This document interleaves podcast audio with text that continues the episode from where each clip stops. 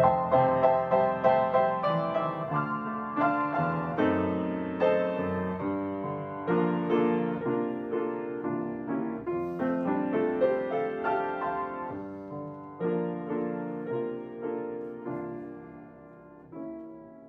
es viernes 14 de octubre, estamos terminando la lección número 3 que se titula Comprendamos la naturaleza humana. Muchos pasajes de las escrituras nos permiten conocer más sobre la naturaleza humana, pero todos se fundamentan en los conceptos básicos que integran el relato de la creación en Génesis.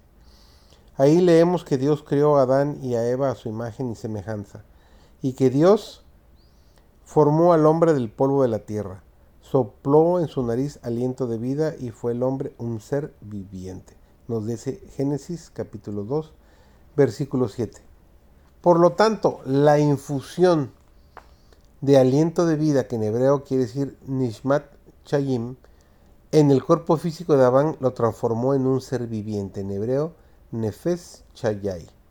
La muerte, por el contrario, invierte ese proceso, como lo indica la propia declaración de Dios porque polvo eres y al polvo volverás, nos dice Génesis capítulo 3 y el versículo 19. Algunos lectores tal vez aceptan la mortalidad del alma, pero con la creencia de que el espíritu de los muertos regresa a un estado consciente a Dios. Uno de los pasajes más citados en apoyo a esta teoría es Eclesiastés 12.7, que dice, Volverá entonces el polvo a la tierra como antes fue, y el espíritu, en hebreo significa ruach, volverá a Dios, que es quien lo dio. Este pasaje representa el proceso de creación original de Génesis 2, versículo 7, pero a la inversa, Jehová formó al hombre del polvo de la tierra, sopló en su nariz aliento de vida, y fue el hombre un ser viviente, evocando la última frase de Génesis 3, el versículo 19. Pues polvo eres y al polvo volverás. Pero ¿qué significado tiene esta noción de que el espíritu regresa a Dios? El libro de Salmos subraya el estado de inconsciencia de los muertos.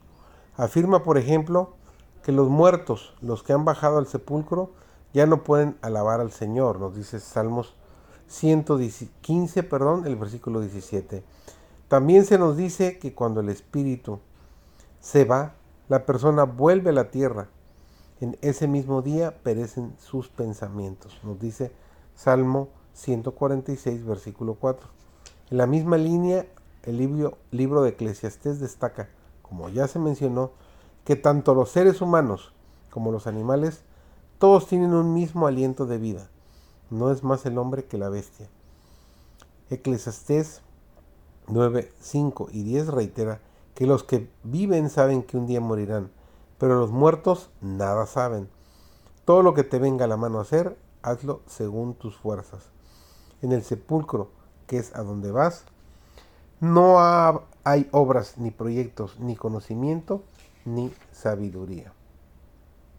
Algunos comentaristas bíblicos encuentran cierta alusión a una entidad consciente que sobrevive la muerte del cuerpo como proponían los filósofos griegos. Pero si tomamos en cuenta lo que ya hemos dicho y los versículos anteriores, concluir algo así estaría completamente fuera de contexto y no tendría fundamento bíblico. El pasaje tiene un fuerte tono negativo y en ningún momento apoya la noción de un supuesto espíritu desencarnado en el paraíso. Como señaló Roland Murphy, Eclesiastés 12.7 nos muestra un cuadro de disolución, no de inmortalidad. George Henry explica, pareciera que Eclesiastés hubiera progresado en su posición con respecto al 3.21, pero sus palabras en esta ocasión, si bien sugestivas, no lo son tanto como fundamenten una esperanza de inmortalidad está especulando sobre la disolución del cuerpo y el espíritu desde el punto de vista de debajo del sol. Y no hace más que afirmar que cada uno retorna a la fuente de donde surgió, el cuerpo al polvo y el espíritu de Dios. En cuanto el destino final del espíritu, luego de su retorno a Dios, es algo que que no le concierne.